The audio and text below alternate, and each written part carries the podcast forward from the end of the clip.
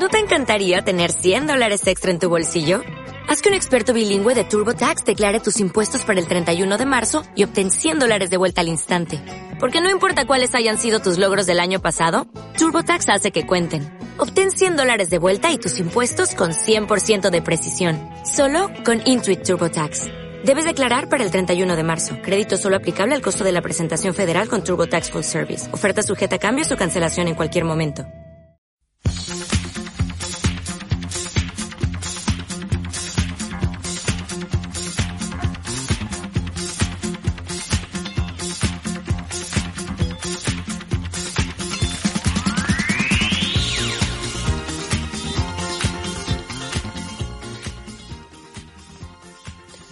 Hola, me llamo Rubén García y soy el hijo de la Mari.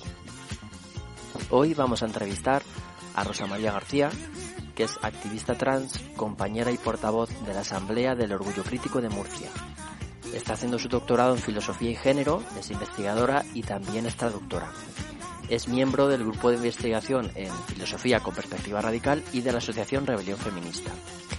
Y también vamos a contar con Jude Dolls, que nos ha acompañado ya en otros programas, compañero en el grado de psicología. Con ellos vamos a hablar sobre la realidad trans, todo el debate que hay en torno, en, en torno a la identidad de género y a los derechos de las personas trans. El programa de hoy lo vamos a empezar escuchando a Sylvester, que es una cantante de música disco y es una artista drag queen muy conocida en su momento, en los años 80. Llegó a ostentar el título de reina del disco junto a Gloria Gaynor y Donna Summer y esta es su mítica canción del 78, You Make Me Feel.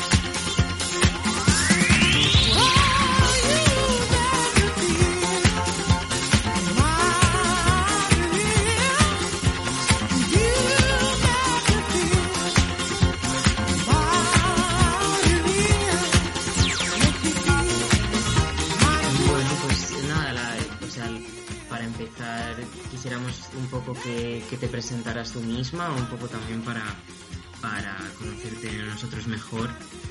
Eh, y nada, que nos hablaras un poco sobre, sobre cuál ha sido como tu trayectoria vital, profesional, de activismo y tal.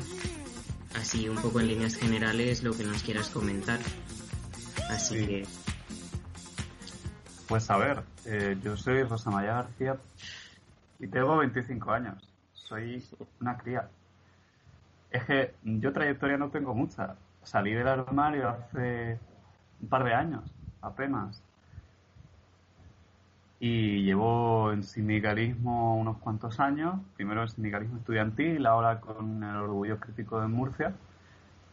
Y pues he estudiado filosofía en, grado y luego un año un máster de sociología aplicada, que. Que me ha ayudado mucho. Es- la verdad es que es un- no esperaba yo que me enriqueciera tanto a nivel de, de mindset.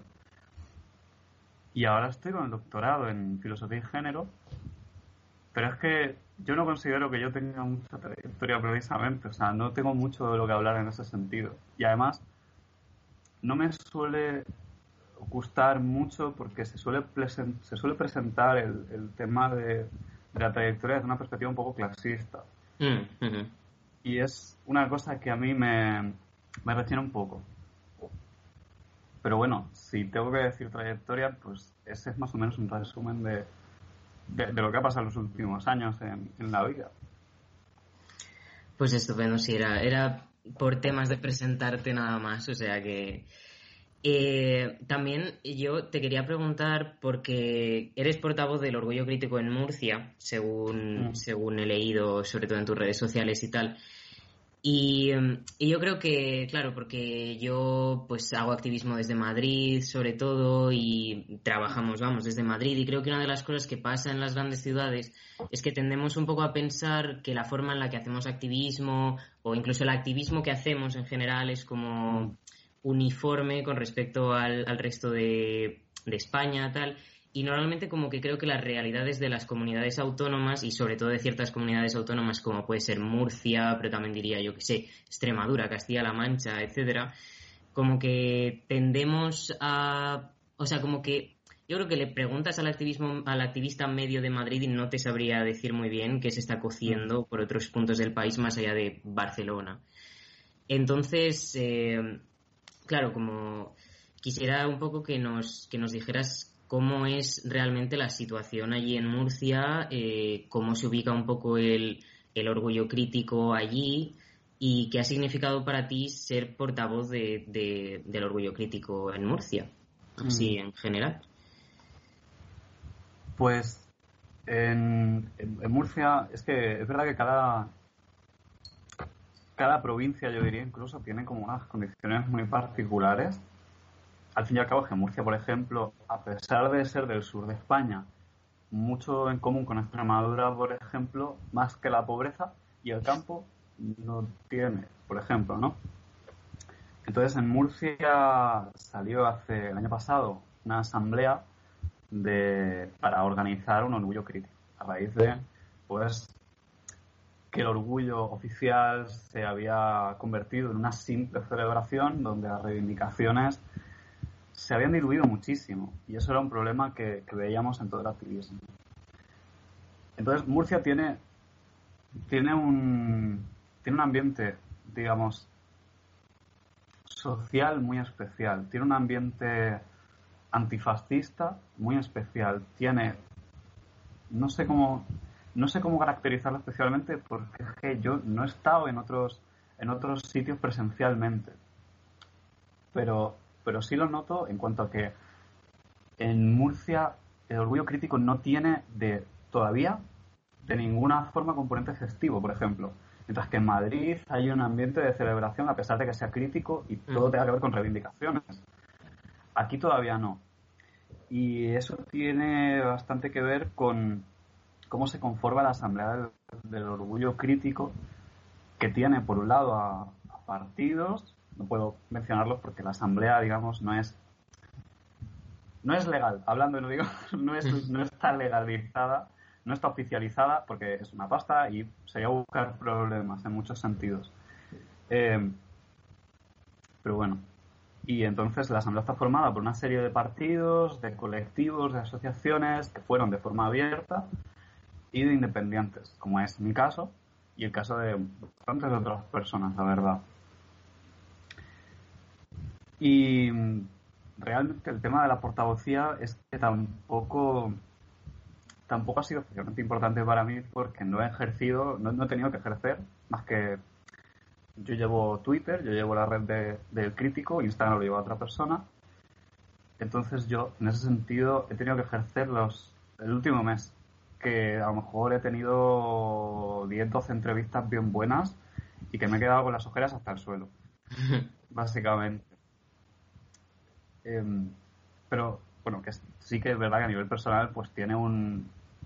Te, deja una sensación un poco rara de esto que diga que venga Radio Televisión Española y diga, venimos a entrevistar a alguien. Yo la primera pregunta que me hago es ¿qué hace Radio Televisión Española en mi manifestación? Vale que hemos sacado nota, nota de prensa, pero no sabía que iban a venir, que nos podrían enviar un correo. Pero son estas cosas que desde el asociacionismo pequeño no esperamos y este ha surgido porque el orgullo oficial no sale a la calle. ¿Para qué ibas a ir a la calle si, si la celebración es? En fin. Y claro que a nivel personal juega un papel, pero mm, yo es que no lo considero destacable tampoco. Y el. Lo único es que el orgullo crítico de Murcia es, yo diría que uno de los más peleones a nivel de anticapitalismo que puede haber en España. Probablemente con la con la excepción de Arro en, en el País Vasco y en Barcelona de, movimiento, de diversos movimientos autónomos. El 28J autónomo, autónomo la, la CRIDA LGBTI. Pero eso tiene mucho que ver con quién conforma el orgullo. Pero bueno, es una cosa que al final no puedo decir tampoco.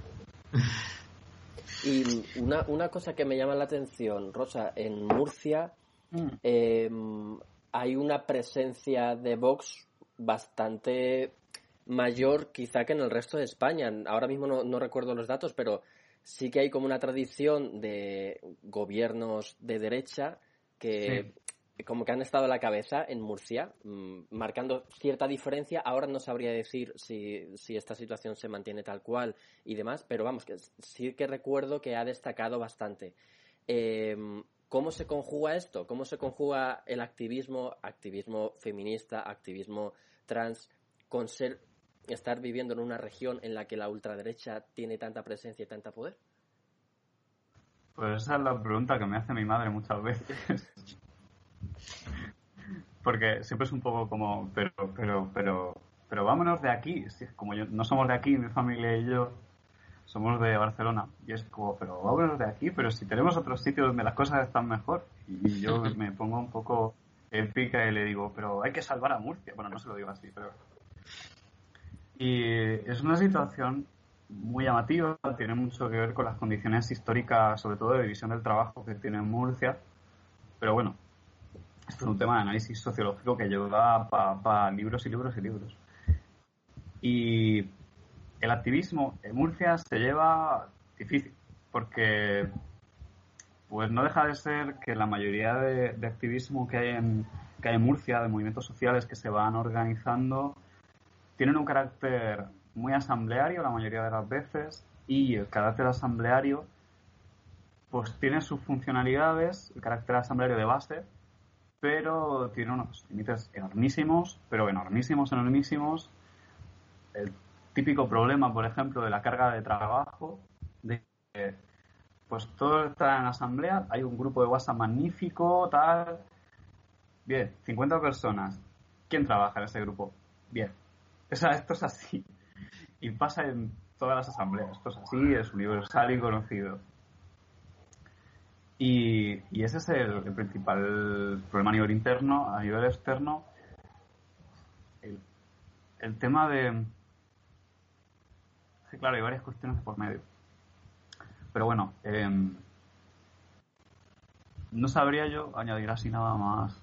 Si, si quieres concretar un poco más la pregunta, a lo mejor te puedo no, simplemente responder un poco mejor. Eh, si la, la, pregunta que me hacía es, claro, yo no, apenas conozco la realidad de Murcia, ¿no? Entonces, cuando ves, por ejemplo, los resultados electorales y ves que destaca tanto mm. y que hay un gobierno tan de derechas, te hace pensar, joder, la sociedad, eh, las familias, los compañeros, compañeras, la gente que, tienes, que tú tienes alrededor, eh, ves bastante presencia de, de, este pensamiento, de esta ideología, porque de ser así entiendo que entra en confrontación con mm, reivindicaciones feministas. Entonces, no sé si eh, hay ese ambiente, ese ambiente más conservador.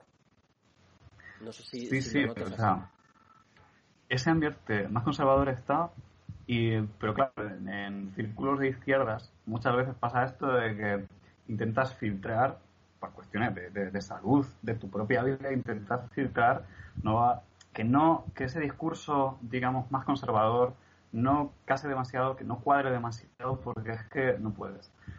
Entonces, que el ambiente sea muy conservador lo notamos en que lo más de izquierdas que hay como gran opción es el Partido Socialista.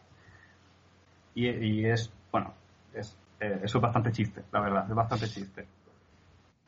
En, eh, en, la, en el manifiesto del CRIT una de las cosas con las que, con las que nos peleamos, pues precisamente, el Partido Socialista es un, un, un joder, ¿cómo lo dijimos? Bueno, el Partido Socialista básicamente es un chiste para la clase trabajadora de este país, a nivel histórico. Pero bueno, em, digamos que se nota, lo notamos más en eso, pero evidentemente lo notamos cuando vemos manifestaciones de Vox convocadas por Vox y resulta que van, pues no sé, 50 veces más personas que a los mítines de Vox, que es una cosa llamativa también. Y te encuentras con que llenan las calles gente diciendo, por ejemplo, la, última mani que, recuerdo en enero, febrero, con Vox, fue la del PIN parental. La, la en la que te encontrabas a padres y madres diciendo, no, mis hijos son míos. Y punto. Que dices, joder, hemos llegado a Estados Unidos y no nos habíamos dado ni cuenta.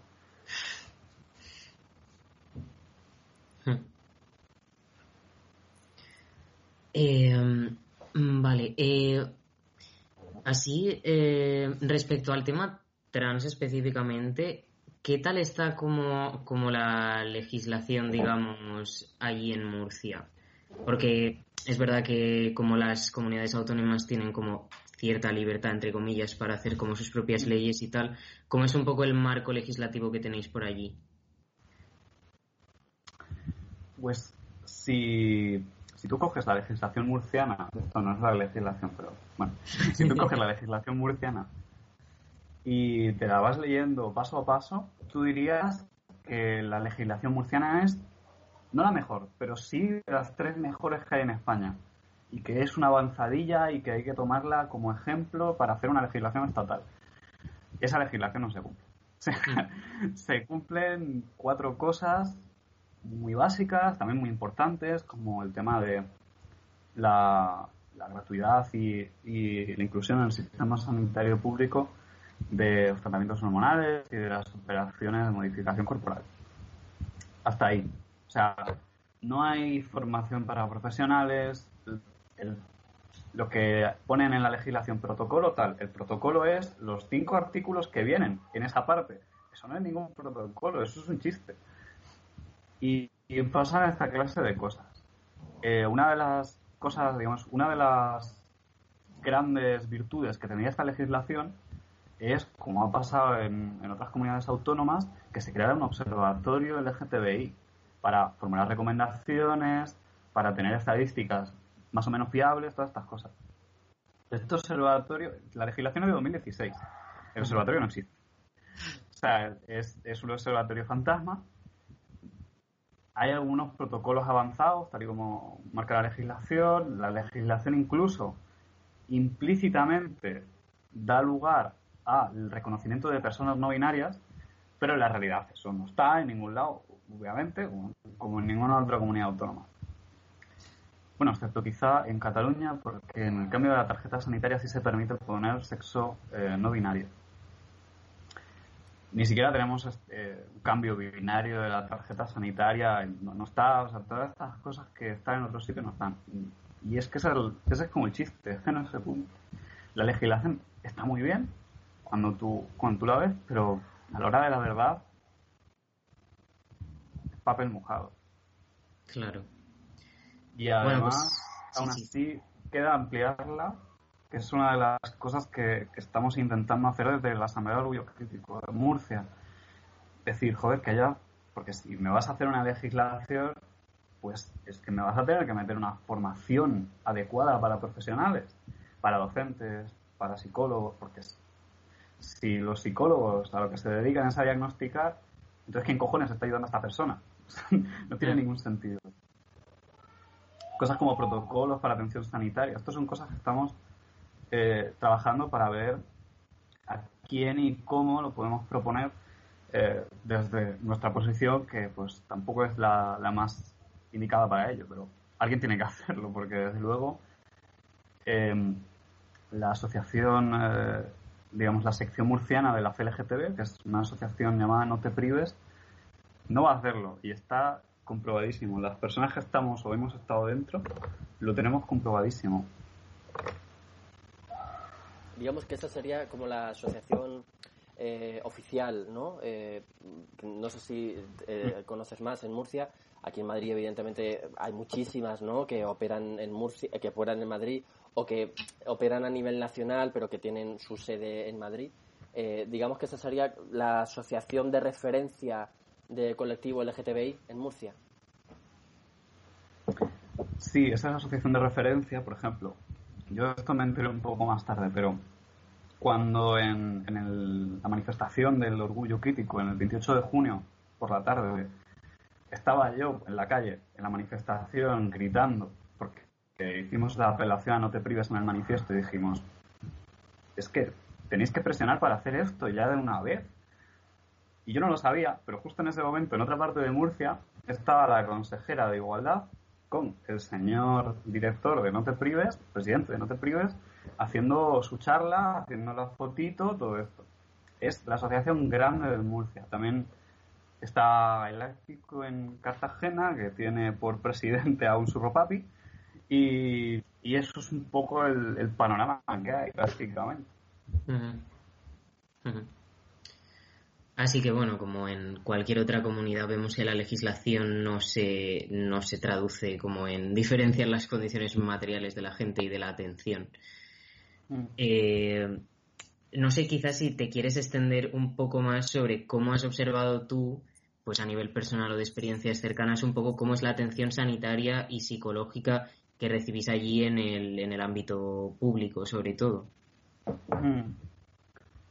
Pues la, la atención sanitaria es en, ciertos, en ciertos aspectos es bastante buena y en otros aspectos es un chiste. En psicología particularmente, en psicología y en psiquiatría, bueno, es, es insostenible. O sea, eh, en particular estoy llevando un caso de acompañamiento con una persona no binaria y pues es que es, el caso es inaguantable y estamos trabajando varias personas a ver cómo llevamos esto, incluso a ver si lo podemos llevar por la vía legal, porque podría llegar a ser denunciable según la propia legislación. Hasta ese punto ya está el tema. En psicología, en endocrinología, pues bueno, la atención es un poco mejor, todo sigue llevándolo la misma persona prácticamente, porque es como es como un chollito que hay por ahí. Yo, yo llevo los casos de las personas trans. O sea, aquí, yo soy la persona que sabe de estos tratamientos, de tratamiento hormonal cruzado, de estas cosas. En fin. Y, bueno, en general son personas que están muy enfrascadas y que no aceptan otros puntos de vista. Si tú le transmites la opinión de otros profesionales, no lo aceptan. bueno, esto en general es habitual por desgracia en el ámbito sanitario. Tampoco es nada. Y, entonces depende un poco del, contexto. Luego está el tema de lo que he comentado antes del cambio de la tarjeta sanitaria, que es que ni existe, ni existe. Pero bueno, eso es como un tema de burocracia. Ya veo, ya. Eh, a mí me, da la sensación, Rosa, que eh, quizá em, las personas no binarias eh, son las que están recibiendo o las que potencialmente reciben una eh, mayor discriminación o un asesoramiento o un acompañamiento eh, psicológico eh, peor, porque quizá es una mm. realidad más desconocida o quizá es donde caben aplicarse una mayor cantidad de perjuicios, de mitos. No lo sé, pensando también en, en la formación que se da en el grado, es la sensación que tengo, que podemos hablar mm. de discriminación y rechazo al colectivo trans y si hablamos de las personas no binarias en la atención que reciben, lo que comentaba Juden, en las unidades, eh, me, preocupa que es aún peor eh, el déficit que, se da o la carencia que se da. Es que totalmente, o sea, em, es muy habitual, por lo que yo he visto, eh, que cuando se acude a psicólogo, para, pues para que ayude con temas de incomodidad con respecto a cómo se relaciona una misma con el género propio, es muy habitual que haya desconocimiento, es muy habitual que los esquemas con los que venga la persona que está para ayudarte, en teoría, sean esquemas muy poco trabajados, sean esquemas muy predefinidos, digamos. Pero es que en esos esquemas, aunque no quepamos bien, las personas trans binarias estamos estamos mal, porque estamos mal, y eso, eso es así, pero todavía hay prejuicios que son relativamente más fáciles de quitar. Pero es que las personas no binarias, con, digamos, con toda la amplitud que tiene ese concepto de ser una persona no binaria, es que esas personas no, no, no, no estamos, es que me voy a incluir, porque yo soy una persona no binaria también. No estamos en esos esquemas. No. Cuando yo me presento como mujer trans, la gente dice, bueno, pero lo entiende, digamos, entiende algo, sea lo que sea, lo que tenga en la cabeza. Cuando yo digo mujer trans no binaria, explotan las cabezas. O sea, cero idea, cero, cero esquema desde el cual plantear, porque esto es así. Y esto es un problema gravísimo. Yo he visto casos de, joder, psicólogas y psicólogos que le dicen a una persona no binaria, no, tú tienes que fingirse en una chica. Y le dicen, tú tienes que fingir, cuando lo que le están diciendo es, no, yo te voy a, dar la atención como si fueras una mujer trans que, que no lo es, que no lo es y ya está. pero que tampoco se trata de que lo sea o no lo sea, se trata de que de ese apoyo, de ese acompañamiento, de que des herramientas adecuadas a esa persona para poder concretar las necesidades y tomar decisiones en las mejores condiciones. Y es un problema muy grave que hay también. En general, es que las personas no binarias estamos, estamos en esa. Yo todavía me salgo un poco porque medio que por el binarismo, pero... Y Rosa, em, para, me gustaría que me lo contaras tú, eh, tanto porque lo hayas vivido tú personalmente, por gente, gente que tengas cerca. Em, cuando una persona no binaria va a esta unidad, solicita ayuda, solicita asesoramiento, acompañamiento, más allá de que pueda solicitar un, tratamiento, una, medicación, eh, hormonas y demás. Em, y se encuentra un profesional que no, que no la respeta, que la obliga de alguna manera a cumplir con algún tipo de estereotipo, me imagino que eh, el sufrimiento y el malestar que genera es enorme y que incluso se dará en muchos casos que se abandone esa atención, es decir, que esa persona deje de ir a la consulta y que busque ayuda de otra manera. Em, y te quería preguntar justamente eh, en, en este sentido, ¿en qué situación dejamos a estas personas? Es decir, el hacer mal nuestro trabajo como psicólogo, ¿en qué situación deja mm. a una persona no binaria? Pues en una situación, depende de la persona, pero puede llegar a dejar en una situación traumática en la que esa persona simplemente no se vaya ni siquiera a pensar ir nunca más a un profesional de psicología. Porque es que esa experiencia cala muchísimo, evidentemente. En una situación también muy probable de desamparo, de desamparo institucional importantísimo, en el que muchas veces se le añade el desamparo familiar, incluso de amistades.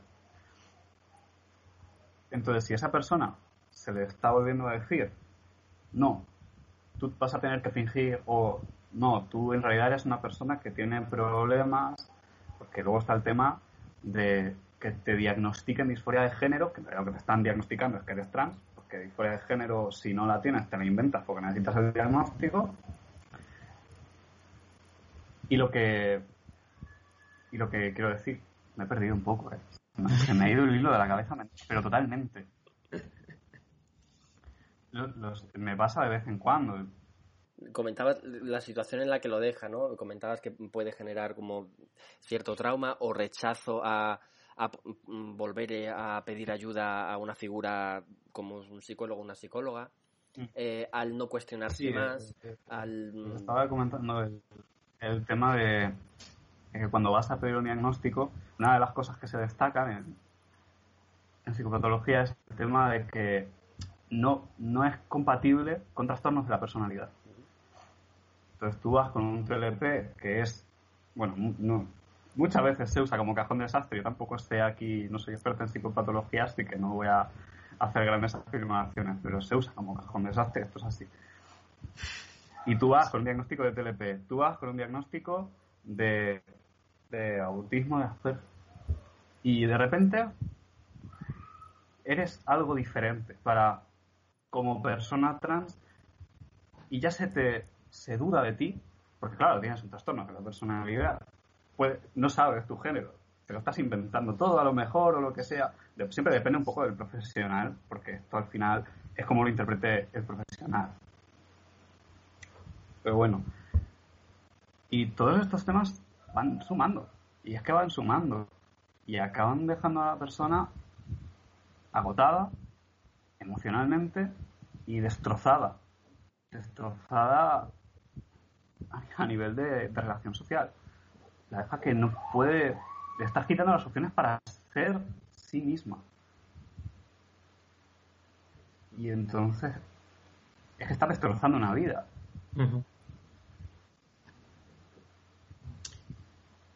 Sí, sí, bueno, el, tema de los, de los trastornos de personalidad es bastante fuerte en general también porque creo que hasta cierto punto niega la, autodeterminación y la autonomía de, de las personas con enfermedades mentales, con psicopatología en general, eh, lo cual es problemático.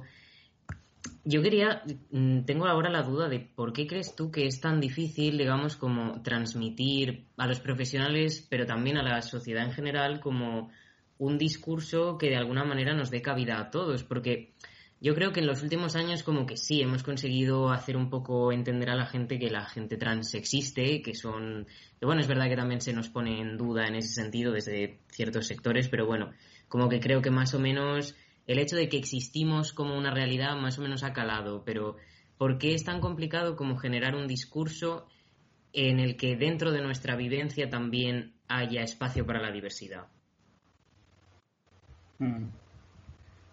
Pues no, no tengo una gran respuesta.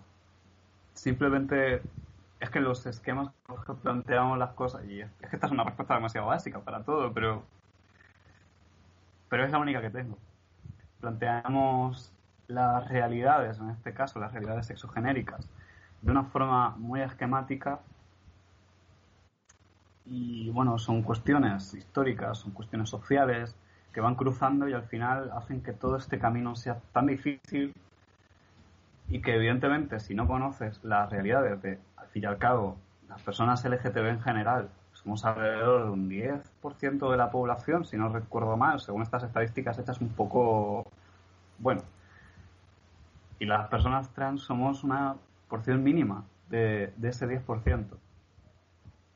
Entonces es normal viviendo en una sociedad donde existe una cisnorma, una heteronorma, que además se conjuga, ni siquiera van por separado, pues es normal que las cosas funcionen como funcionen. Pero, en realidad este es un argumento un poco, eh, es un argumento circular. Las cosas son normales porque son así, son así porque son normales.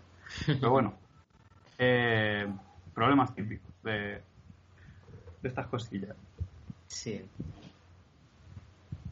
Y Rosa, eh, tú te has especializado en, bueno, estudiaste filosofía, grado de filosofía. Mm. Eh, después te has hecho el máster en relación con sociología.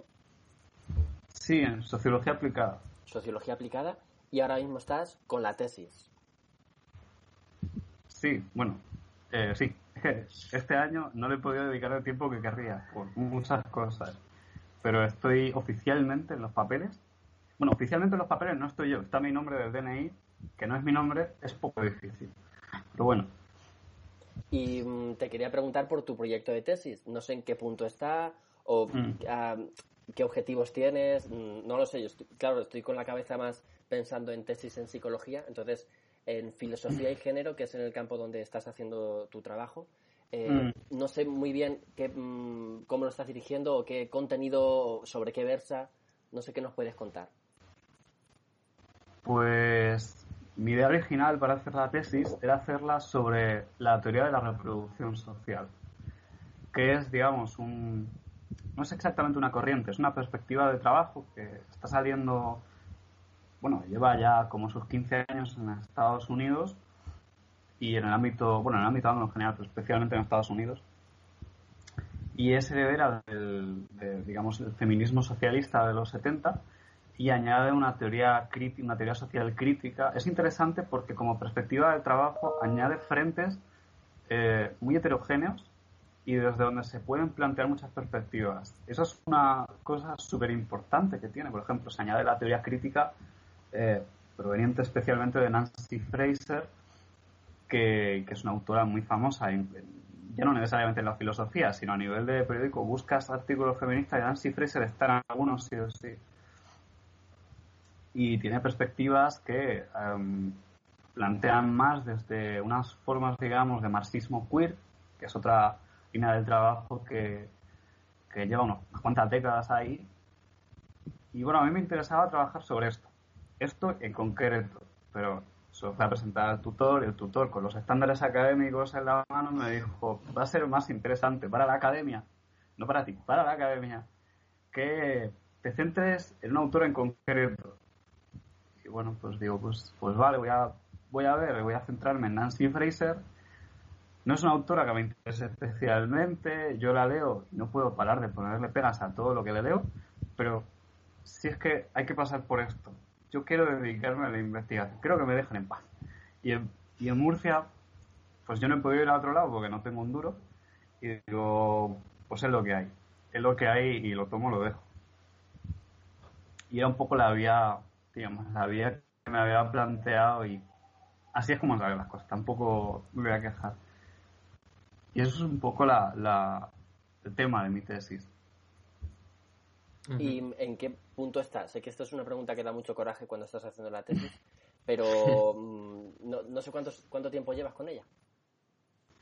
Oficialmente eh, le han comenzado este curso. Extraoficialmente, creo que he trabajado dos meses de todo el curso en, en la tesis. La verdad, ha sido horrible. He pedido la. Joder. Eh, ay, de verdad no me sale la palabra. Vamos, he pedido que me, que me la. Que me den dos años ¿no? más. O una ampliación de... Una prórroga, gracias. Sí, sí. Pedí una prórroga para que me den dos años más porque es que yo estoy a mis cosas. Yo no le voy a dedicar ocho horas al día, cinco días a la semana a la. Es que no voy a hacerlo. No estoy dispuesto a hacer eso. No estoy dispuesto a venderle mi alma a la universidad. Eso lo tengo clarísimo. Estoy para otras cosas. Este, Estoy para mí, que me necesito mucho. Y estoy para las personas a las que quiero, para el crítico y para hacer otras cosas. La universidad yo no le vendo mi alma. Entonces, llevo 28 páginas, si no recuerdo mal, 30 páginas o así, que he hecho en estos dos meses de lectura y escritura y tal, de borrador al fin y al cabo, que esto al final es un borrador hasta que lo termino. Y en esas estoy. Pero me da mucho coraje porque, claro, a mí me interesa meter muchos temas distintos. El primer tema de introducción, hablando sobre feminismo, que pues, tengo que hablar de feminismo, evidentemente, en general, es introducir una perspectiva histórica, bueno, sociohistórica del movimiento feminista y del pensamiento que surge a partir de ese movimiento, determinado por las condiciones históricas. Estos son reflexiones súper interesantes que está ahí, que ves que han escrito sobre ellas tres personas y que se puede sacar mucho y nadie le está sacando nada. Y me da mucho coraje, me da muchísimo coraje. Este es el espíritu universitario. Bueno, espe- esperemos que al final, yo creo que la mejor, eh, el mejor indicador es que puedas hacer la tesis tuya. Quiero decir que lo vayas sintiendo cada vez más como, como tu libro, ¿no? Como y Mm. un libro que no tiene por qué ser el mejor ni el más importante, pero sí que, bueno, eh, se te da la oportunidad de contar con cierto apoyo de un tutor, de una tutora o de recursos que te pueda ofrecer la universidad para escribir algo que sea tuyo, ¿no? Indiscutiblemente. Entonces, pienso que en la medida en la que te vayas sintiendo más cómoda y vayas viendo que puedes eh, ofrecer en, en ese, en ese trabajo algo que te motiva y que Mm. te ilusiona o que te preocupa, en ese momento será cuando tenga más valor, porque si no, estoy contigo en que se convierte en hacer un- como un trabajo muy grande para un profesor, cuando en realidad Sí, no, debe ser así. Mm. En, en realidad no debería ser así. Es como, es al revés, es la universidad y el, y el profesor o profesores, profesoras están a tu servicio. Como crea lo, que, Mm. lo que consideres, lo que te apetezca y utilízanos como recursos, como gente que tiene cierta experiencia o que ha recorrido esto o que te puede aportar, no sé, cualquier tipo de ayuda o apoyo para hacer Mm. lo, tuyo, lo que te apetece. Pero sé que a veces es complicado. Esa relación eh, tutor, tutora, eh, doctorando, doctoranda es muy, muy complicada. Mm. Y más en estos tiempos. Pero sin duda. Ah, no sé si teníamos más preguntas, Jude, antes de pasar al, al artículo. Eh, no realmente, yo creo que podemos pasar, o sea, porque básicamente las, el resto de preguntas van un poco sobre el mismo tema, tema del artículo, o sea, yo creo que ya, ya podemos enlazar. No quiero decir vamos a hablar de feminismo, porque yo creo que hablar de la cuestión trans es hablar de feminismo también, pero vamos a hablar de, del feminismo de, de la señora del artículo, bueno, y de la, su, su grupo, digamos, de gente. Este, Así que sí, este vamos. artículo que estamos mencionando es el de Rosa María Rodríguez Magda, que ha salido en el país. eh, y eh, lo, lo he propuesto yo eh, con- por la sencilla razón de que en él se resumen eh, de forma bastante clara, o, o casi podríamos decir sencilla, cuáles son los principales argumentos o caballo de batalla que vienen trayendo estas ac- activistas TERF eh, que vienen atacando a todo el colectivo trans y demás. Entonces, creo que en el artículo vienen como bastante bien resumidas estas ideas que parece que son como un muro en el que una y otra vez van chocando, van chocando. Mm. Entonces, bueno, eh, me parecía que era como un buen texto para partir de una idea clara de a lo que nos referimos. Mm. Eh, tengo aquí algún párrafo señalado que quería comentar con vosotros. Em, hay, hay un tema que a mí me, me- me preocupa especialmente, que es este de, el- y voy a leer literalmente, el hecho de que la simple voluntad pueda hacer que un hombre se declare mujer y sea considerado a todos los efectos y tal, entra en colisión con la protección de las mujeres, por ejemplo, de la ley contra la violencia de género y la de la necesidad de disponer de espacios reservados para mujeres, como los baños, o también menciona el tema de las competiciones deportivas o la posible distorsión de estadísticas, ¿no? En las cuales, en las cuales, Mm. pues tú entras al INE y claro, utilizas la categoría sexo. Em, entonces, la idea que transmite esta, esta mujer es si hay hombres que se declaran mujeres, se nos viene abajo esta clasificación, porque ya al coger la distribución de mujeres en España, mm, por mujer vamos a tener a las mujeres, marca registrada, y a gente mm, que viene como a usurpar esa idea. Mm. Eh, ¿Qué os sugiere esto? Eh, ¿Realmente pensáis que se quitan se quita protección a la mujer eh, cuando ocurre esto? ¿O cómo, cómo lo veis? Menos mal que, que no ha, que no ha hablado, seguramente ni siquiera ha escuchado hablar de las personas no binarias porque le da un infarto. Es, es lo que decíamos antes, es como, eh, dicho de algún modo, es como rizar más el rizo, es como, ostras. eh, no, no, que ahora queremos que ponga en vez de sexo hombre-mujer, vamos a poner, bueno, entonces ya eh, los insultos ya serían eh, graciosos si no fuesen peligrosos, pero sí lo serían. Mm. Pues, si quieres empezar tú. Jude, eh, ¿qué, qué te sugiere esto de la protección de las mujeres se ve atentada por el hecho de que haya personas que se incorporen a esa nueva categoría? Es que, joder, explicarlo también lleva, lleva lo suyo. Eh, a ver, para empezar, es un argumento que, que ya desde la base parte del presupuesto de que las de que las mujeres trans no son mujeres, porque si no, digamos que una, una protección legal que se hace extensible a las mujeres trans en general es una protección legal para las mujeres, porque las mujeres trans también entran dentro de la categoría.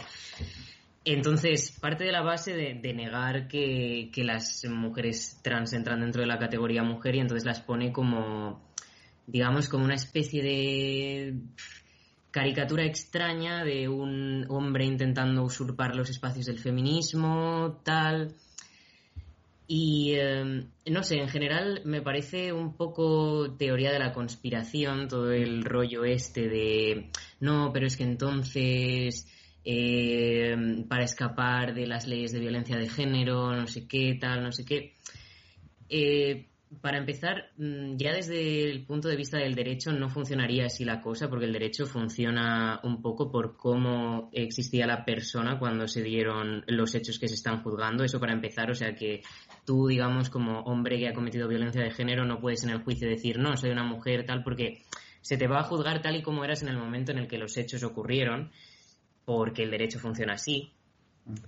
Y por otro lado, es que me parece como una posibilidad bastante remota, eh, solo por el hecho de lo que a nivel social implica ser una mujer trans. O sea, no creo que el hombre cis medio decida simplemente para escapar de una condena pasar por todo el rollo y por toda la eh, discriminación que supone a nivel social solamente para eh, librarse de una condena por violencia de género, que bueno, no es por nada, si has, si has matado a alguien se te va a condenar igual, o sea, no vas a tener el agravante, pero la condena va a ser igual, entonces no es solamente que por declararte mujer vas a quedar libre y te vas a ir de rositas, y la verdad, honestamente, yo tiendo a pensar que un hombre con, un, con tanto nivel de misoginia como para cometer un crimen por violencia de género no va a estar dispuesto a registrarse, digamos, legalmente como mujer. Me parece por eso una teoría de la conspiración preventiva. un poco loca. Así que, no sé. es un argumento que en general me, no sé, me parece eso. Mm.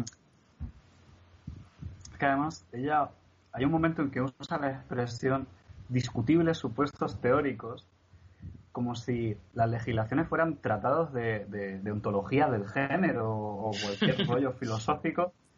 no, coño, el derecho está como herramienta para cuestiones sociales básicas, cuestiones de la vida cotidiana que pasan. Ya está. O sea, las personas trans no somos un discutible supuesto teórico. Y si no, las personas cis también lo son. Y a mí que no me conocen otras cosas, sinceramente. Pero, evidentemente, todo este discurso se basa en esa simetría de que las personas trans simplemente existimos y punto. Claro, si tú partes de ahí, pues es que toda la teoría de la conspiración viene en cascada, digamos. O sea, es que habla de el sexo pasa a ser elegible. Y es como, es, que estás metiéndote en el tema del derecho liberal, en cómo se usa el derecho liberal, en qué herramientas se incorporan a ese derecho, que es una forma de derecho, es muy extendida, pero es muy concreta también es una forma de derecho que usa estas herramientas de una determinada forma. es que, no quiero decir, es como cuando hablamos en ciencias sociales, operativizamos los conceptos, porque los conceptos por sí solos no dicen absolutamente nada, dicen lo que tú quieras que diga.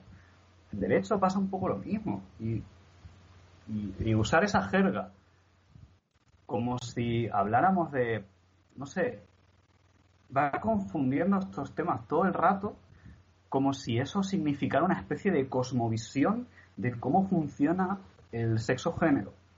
Como si no, pues hoy, hoy voy al armario, me levanto, me apetece ponerme eh, el género masculino, mañana me apetece ponerme femenino, mañana pues me invento uno, o lo que sea. Es que la cosa no va así.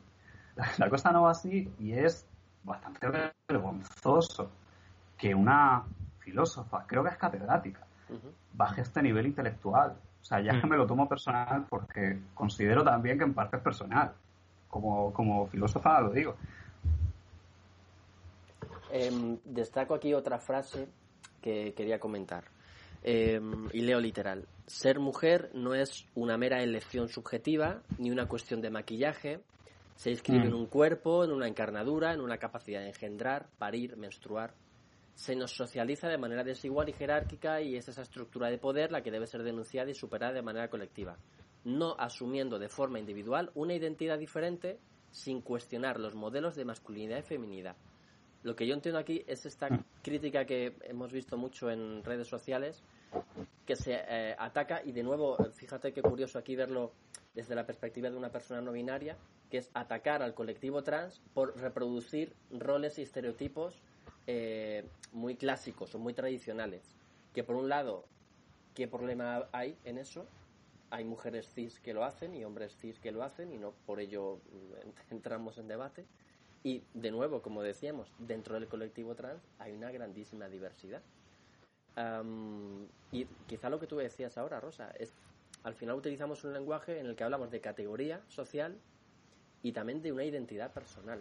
Y yo creo que ese es como uno de, las, de, los grandes conflictos que hay en el discurso. Es que a, mí me, me, huele un poco a humanismo clásico en el sentido este de que la identidad es algo tuyo y aparte de todo lo social. Y al mismo tiempo, cuando habla de superar todas estas, está diciendo lo contrario. Y o es una cosa o es la otra. Y evidentemente hay una de ellas que está claro que no es. La identidad no funciona así. La identidad es siempre relacional. Tenga los determinantes detrás que tenga. Los determinantes biológicos, pero es siempre relacional, es intersubjetiva, como le gusta decir a los filósofos, intersubjetivo, le gusta decirlo en todas partes. Y es que la identidad funciona así. Cogemos categorías para entendernos y para darnos sentido. Lo podemos complejizar, evidentemente, y podemos darle otra perspectiva, pero es que esa es la base. Esa es la base de cualquier formulación del concepto de identidad que puedas hacer. Y plantearlo de otra forma es, de nuevo, muy bajo para una filósofa. No, aparte de que de que el esencialismo biológico este, de que lo único que te hace mujer es haber nacido en determinado cuerpo, eh, gestar, menstruar, etcétera, me parece, digamos, una involución para el feminismo en general eh, brutal, porque son, son concepciones que se llevan combatiendo desde hace muchísimo tiempo. Es decir, mm, las mujeres no son únicamente máquinas gestantes, no son, digamos, un recipiente, no son solamente un cuerpo, ser mujer va más allá de eso. Y entonces, eh, decir, eh, estar diciendo al mismo tiempo que ser mujer es, digamos, un hecho biológico innegable dado por tus características y por tu mm, poder reproductivo, etcétera, mientras que estás diciendo al mismo tiempo que el colectivo trans se reproduce los roles tradicionales, no sé qué, que, mm, el género es una cuestión social. Bueno, es que es muy contradictorio el argumentario. El problema es que se difunde tanto, eh, se, se repite tanto que al final como que, la incongruencia eh, forma parte como de su discurso y lo repiten una y otra vez hasta el punto de que la gente se lo cree y también lo reproduce. Y eh, es quizá lo que más peligroso me parece, porque es un razonamiento que de hecho está mal construido, parte de unos planteamientos de base que están mal, eh, de unos razonamientos, digamos, cuyos presupuestos, digamos, eh, de inicio son bastante cuestionables, pero se repite y se construye como toda una mm, superestructura encima de esos eh, tal que adorna mucho esos conceptos y se distribuye y la gente como que se lo come con patatas porque es que en las redes sociales está digamos extendidísimo hasta niveles preocupantes la verdad. Y no solo porque también se está infiltrando en las instituciones eh, no sé, la gente como que cada vez participa un poco más como de, estas cosas y es un poquito alarmante. Em, voy a destacar aquí otra frase que mm, me, parece también como muy grave por más por los términos que utiliza. Eh, un niño no nace en un cuerpo equivocado, nace en una sociedad equivocada que no admite su singularidad. Necesitamos leyes que protejan a esos niños y que no los encaminen a bloqueadores de la pubertad, ni que les hagan dependientes de medicamentos, ni de nada por el estilo. Es como mm, lo que aboga aquí, la idea que parece presentar es, mm, deberíamos respetar la diversidad y eh, generar una sociedad que, en la que estén, de, la que dé cabida a toda la diversidad sexual, lo cual está fenomenal. Pero, em, ¿por qué eh, no, no termino de entender, eh, quizá lo, lo, veáis vosotras eh, de alguna manera así más interesante, por vuestra realidad, por vuestra experiencia, eh, el tema de los medicamentos. Eh, creo que es un, el tema de, las hormonas. Es un, tema que parece que genera mucho miedo, ¿no? y sobre todo cuando lo mezclamos con menores, ¿no? Yo creo que también es otro de los grandes argumentos que presentan. ¿Cómo veis esta idea? Eh, eh, no sé, es que me hace mucha gracia esa, o sea, me ha parecido muy curiosa esa frase porque sacada fuera de contexto es un argumentario bastante trans, quiero decir, nosotros llevamos reivindicando mucho tiempo la idea de no, no hemos nacido en el, en el cuerpo equivocado, es la sociedad, digamos, la que nos impone ciertos paradigmas respecto a nuestra corporalidad y nuestra forma de pensarnos. Mm. Entonces, claro, es bastante curioso ver cómo esta señora reproduce como el mismo argumentario. Y no sé, el tema de los menores eh, es que es muy complicado porque nace como otra vez como de esta cosa como sobreprotectora de los, de los niños y tal y eh, no sé, es complicado y también todo el tema de la medicalización porque puedo entender que de miedo quiero decir, porque efectivamente como que la gente se pone mucho en el... No sé, yo lo entiendo también como una preocupación que no entiendo muy bien por qué lo tiene cierta gente que no vive con personas trans, o sea, lo puedo entender más en el contexto, por ejemplo, de, de las familias y tal, entiendo que sea una, una cosa que hasta cierto punto les, les preocupe. Pero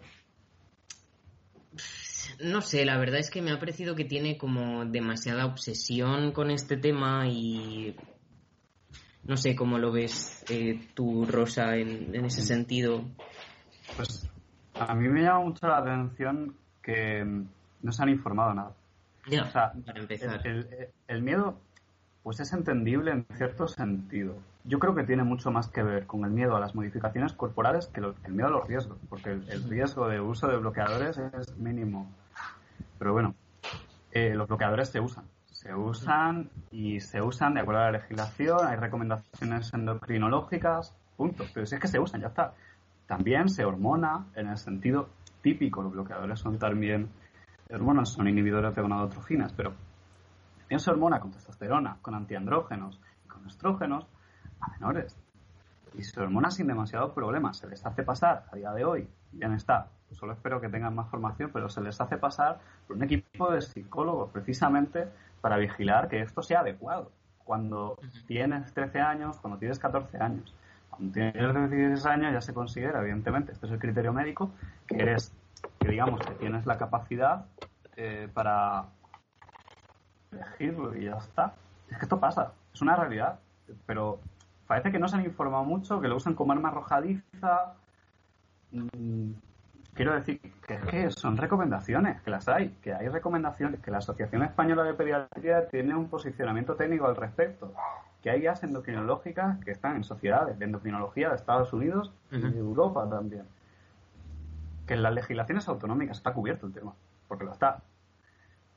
Entonces a mí me llama la atención que parece que se han enterado ahora de que, existen de que existen estas leyes, no, de que existen personas menores que pasan por estos procesos. Y, luego se inventan el tema de que se opera a menores. Cuando eso sí que no, eso sí que no pasa. Las operaciones, modificaciones corporales a ese nivel no sucede. Médicamente no se hace, o sea, no se opera a menores en ninguna cosa, salvo que sea riesgo máximo para su salud.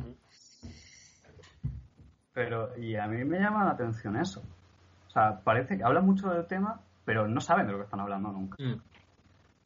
Si, quiero decir, si tanto les interesa el tema trans, si tanto pontifican sobre él, como si fueran trans, que parece que lo sean, pues que se enteren de qué va la cosa, porque a mí me da un poco la risa. Oh, me da un poco la risa cuando lo pienso, porque cuando, cuando veo los comentarios me pongo a llorar. Y luego está el, el tema de la autodeterminación, porque a mí me da la sensación que más allá de, de todos estos argumentos, que realmente son fácilmente rebatibles, eh, hay un punto, digamos que es como la, punta de lanza de todo esto, que es, vale, eh, más allá del peligro que supone para el concepto de mujer, para los menores que nos preocupan muchísimo y todo este tipo de cosas, vale, pero lo que no podemos permitir es que un tío, leído así, ¿no? Es que un hombre diga, me siento mujer y que se pueda permitir que a partir de ese momento eh, se le trate como una mujer. Es decir, mm. me da la sensación que su mayor miedo son los hombres que van a estafar, que van a ser farsantes. No es tanto el colectivo trans, sino que haya hombres que vayan a utilizar esta autodeterminación para obtener algún tipo de beneficio o salirse con algún tipo de, sí, de ventaja de todo esto y viendo la aplicación de las leyes, tanto en España como en otros países,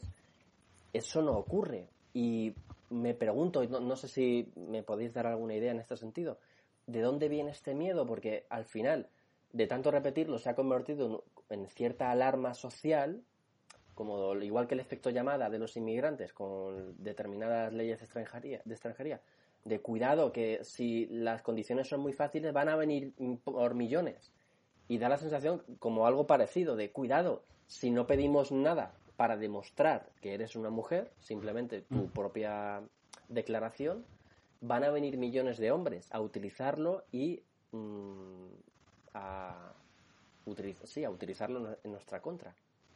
Eh, ¿Cómo podemos desarmar esa idea? Porque me parece como un miedo totalmente irracional. No le veo ninguna base. Ojo, yo, yo sí creo que les da hasta cierto punto miedo el colectivo trans. Bueno, no miedo, sino básicamente es que nadie es realmente trans a sus ojos. Incluso las, las feministas radicales que dicen que sí creen en las personas trans, creen en las personas trans como una especie de ente que existe, pero nadie con los que se encuentran en Internet es trans de verdad. Claro, hacen esa distinción entre transexual y transgénero nadie es transexual de verdad. O sea, nadie cubre todos los criterios. Y luego se ponen, pues por ejemplo, Laura Fresas a eh, básicamente meterse con una chavala que acaba de salir del armario, que además, quiero decir, es muy binaria, tiene su cierto cispassing. ¿Cómo se cree esta gente que somos las personas trans cuando empezamos a ver un armario o a salir de ese armario? O sea, ¿qué imagen tienen de, de las vidas trans? Es absolutamente irracional. Hmm. Sí, de que realmente les falta contacto con lo que es de verdad la experiencia trans. O sea, yo creo que en, parte a muchas de estas feministas lo que les pasa es que les falta contacto directo con, con la realidad que vivimos.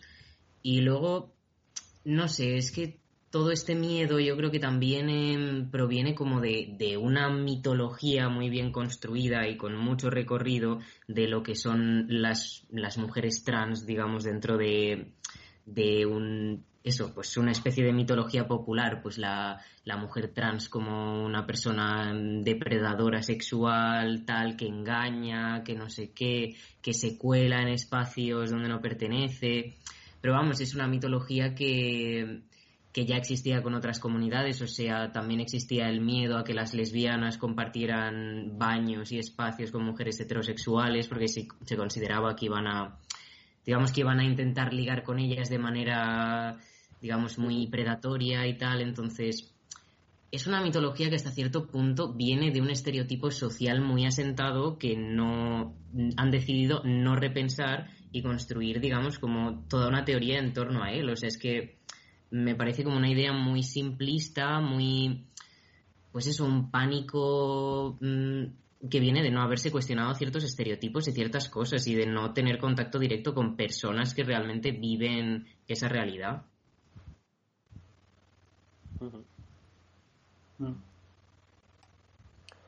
Em, ¿A dónde creéis que va a llegar este discurso? Porque, por un lado, veo dos elementos. Uno, eh, grupos de poder bastante asentados, tanto en medios de comunicación, redes sociales, como en partidos políticos, que están utilizando y reproduciendo estas ideas como si fuese un mantra, mm, machacando contra la pared constantemente. Eh, y por otro lado veo que esos argumentos que utilizan de simplistas son ganadores. Quiero decir, pienso mucho en Vox mm. o en Trump, como tienen una serie de lemas que son mentira que están basados en la deformación de la realidad, en crear un alarmismo que les beneficie, eh, pero muy difícil de contrarrestar porque se requiere una respuesta más sofisticada, más compleja, y cuando presentamos en un debate una explicación simplista, básica, eh, y que además puede reforzar determinadas ideas muy tradicionales o conservadoras, y por otro lado, ideas o planteamientos más complejos, más, más cercanos a la realidad, pero más diversos, más complejos, más difíciles de explicar, ostras, el debate ya está claro quién lo va a ganar. Y me preocupa este planteamiento de partida en el que estamos, que, les da cierta ventaja en este sentido. No sé cómo lo veis, no sé qué, qué recorrido o qué trayectoria puede tener este supuesto debate que hoy, día está como muy fuerte y que yo creo que la, la plaza central va a estar en la, en la ley, en la propuesta de la ley, en la votación de la ley. Pues, empiezo yo. Pues yo no, no, no, he hecho las cartas, no conozco el vecino, pero em, yo no quiero ser ni optimista ni pesimista, intento no pensar mucho en el futuro, intento pensar simplemente cuáles son las condiciones y cómo cambiarlas. Un problema fundamental que yo veo a todo este debate simplista es, como has comentado tú antes, eh, el desconocimiento absoluto de las realidades trans, que además, como si no fuera poco, pues evidentemente son muy diversas entre sí. Entonces, yo creo que esto, si tiene varios, varias posibles eh, soluciones o salidas o lo que sea, una fundamental, o sea, que decir, todas pasan por un eje fundamental que es la visibilización de las personas trans. Esto es así.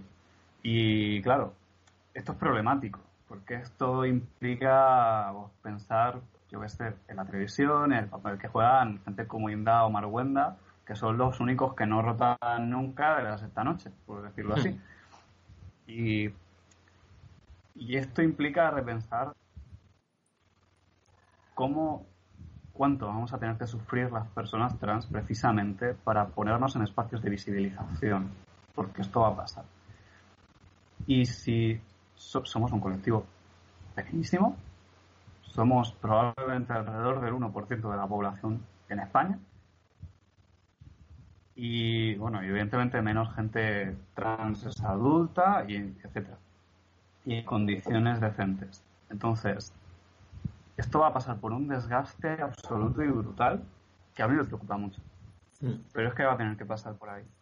Y yo creo que eso es un punto fundamental porque al final el discurso este básicamente un discurso cuya digamos cuyo único elemento esencial es la motivación que es el odio porque no tiene nada más. básicamente son los estereotipos de siempre montados en un argumento que ni, que ni siquiera los tienen por sí mismos. O sea, es, es absurda tras absurda.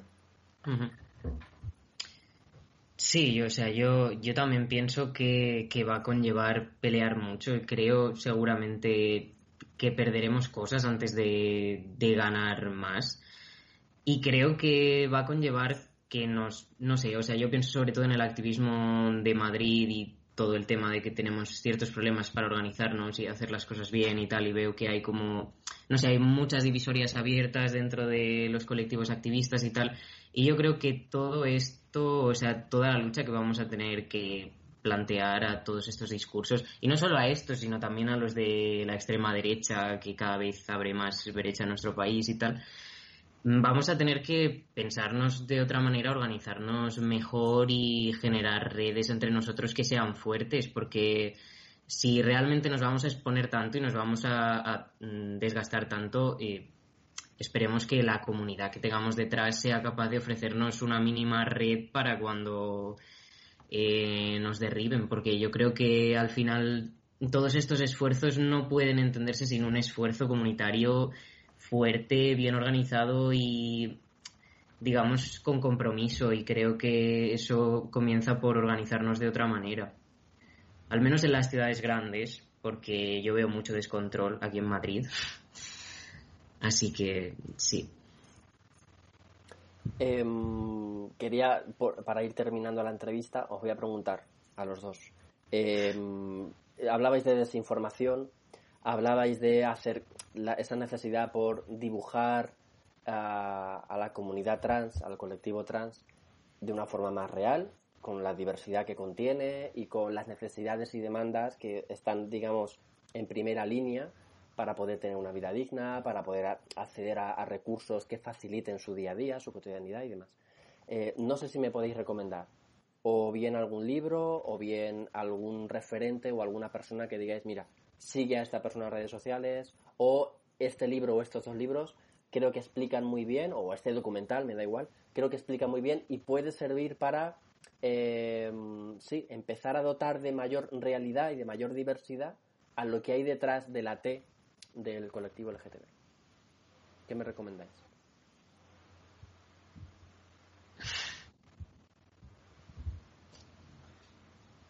Pues empiezo eh, em, es difícil porque al ser una comunidad tan pequeña y tener tan pocas oportunidades de acceso a creación de cualquier clase de cultura, conocimiento en general, es realmente algo muy difícil. Yo sufro muchísimo cuando me preguntan, oye, eh, dame algún, dime algún título para entender cosas sobre ya, ni siquiera sobre personas trans o realidades trans, sino el tema queer. Bueno, es que ahí ya me muero.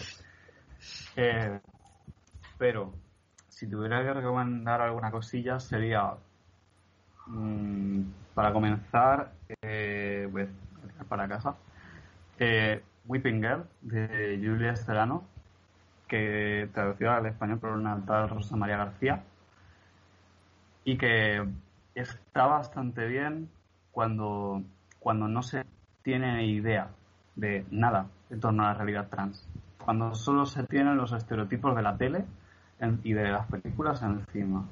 Es muy limitado, por ejemplo, en torno a las realidades no binarias es limitadísimo, pero es, es un comienzo y además es de una mujer trans, cosa que en España es muy difícil de ver. Y en redes yo recomiendo siempre seguir a arroba transinclusivas, que pues, son un grupo de chicas cis y hetero que están haciendo muchísimo trabajo para precisamente para acercar realidades trans a las personas cis y hacen un discurso que ellas llaman feminismo radical transinclusivo que independientemente de que sea más o menos feminismo radical que yo tengo mis opiniones sobre qué es el feminismo radical eh, es muy importante es súper importante el trabajo que están haciendo y también recomendaría, por supuesto, visitar el blog de Rebelión Feminista en el cual colaboro. Porque realmente creo que hay muchos artículos, no solo míos, pero también los míos, que son muy esclarecedores y que pueden aportar cosas muy importantes a varios niveles de, de digamos, de conocimiento de realidades trans. Bueno, yo personalmente es que también es que mucha de, mi, de mi formación como en todos estos temas viene de la mano de haber escuchado como a gente que tengo cerca. Eh, entonces yo quizá eh, recomendaría seguir a, Kai, que su arroba es Crippling Dream en Twitter, que es una chica trans que para mí hace un activismo estupendo. Y además tiene un podcast ahora con otra amiga mía que es Rai, que se llama Deseantes y hablan de, de sexualidad y política y cosas así desde una perspectiva pues transinclusiva y de clase sobre todo y está muy interesante, o sea, hablan mucho sobre pues cuestiones de cualquier tipo, pues desde cómo se vive la sexualidad siendo mujer, desde la importancia de la perspectiva trans en la sexología, etcétera, o sea que muy interesante, yo lo recomiendo muchísimo. Guay, muy buena recomendación. Pues, eh, si os parece, terminamos aquí la entrevista. Eh, ¿Cómo te has sentido?